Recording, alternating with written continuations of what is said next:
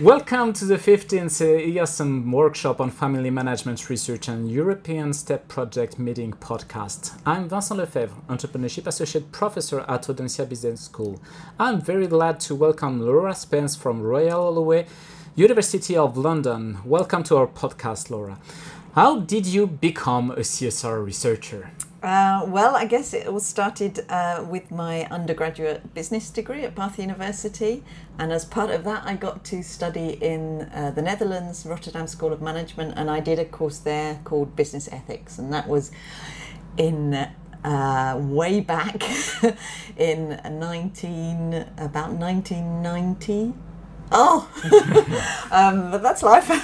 um, and it didn't really exist as a topic, business ethics or CSR in the UK at that time. It was so. quite, quite new. Mm-hmm. it really, really was. So um, I was very, very lucky indeed to, to study with some of the professors there doing work in business ethics very early on in Europe.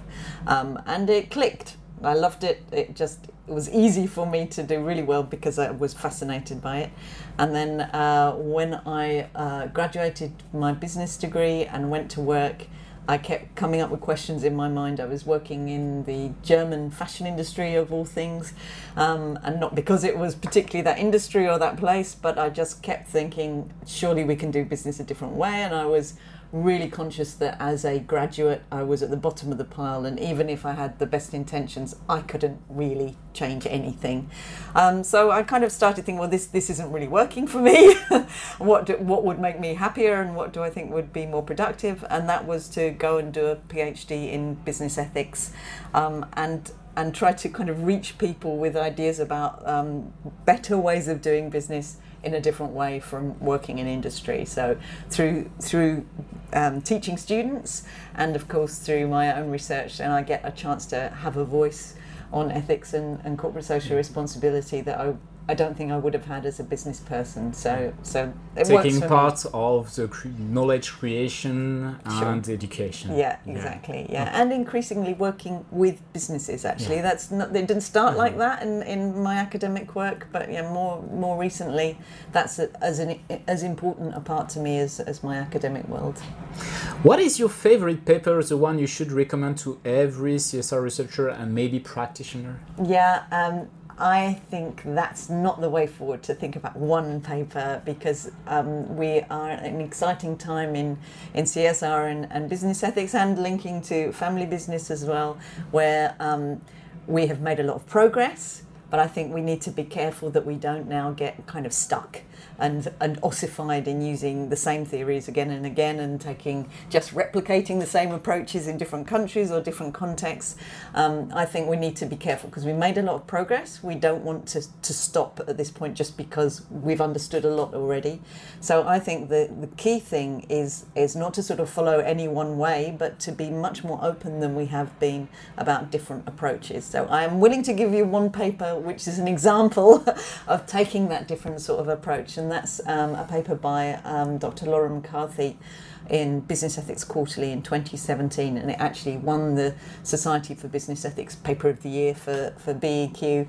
Um, and I, I, understand why, because it's a paper on um, women's empowerment. That sounds kind of normal, that's not, not particularly radical, um, but she took a Foucauldian approach and really dismantled the uh, a women's empowerment initiative in Ghana, dismantled academically, not, not in practice, and really um, you know, shines a new and different light on our understanding of the role of women in CSR processes and practices. And it's that kind of alternative perspective that I think is what we want to do. So I'm not saying that that's that's you know the uh, the future of um, CSR in terms of the paper content. It's a really great paper and worth a read just because it's interesting. But that sort of alternative lenses, I think that's really the way forward for us. Okay, thanks. And in your opinion, what are the hot topics on CSR research for next mm. years? Well, that's it. It's a similar answer, really. I think we need to to get broader and wider in the approaches that we take and the and the sort of corners that we get to of the world. So perhaps making some of the connections between climate change and CSR. I know it's a it's such a a dominant global problem, um, you know, and what role is CSR playing in it? Very little at the moment, I'd say. So that's maybe be one approach. I think thinking about inequalities um, and all the different directions of that, certainly gender, but also um, racial and ethnic and class inequalities, and taking much more of an intersectional approach to understanding inequality. Um, and I think while there's probably nothing ever never anything new under the sun the, the digital environment and the role that the digital world is is playing um, in social responsibility but across business practice is, is probably something we should get a better grip on. Um, so there's work to be done there but but you know really the, the the field is wide open. There are so many opportunities.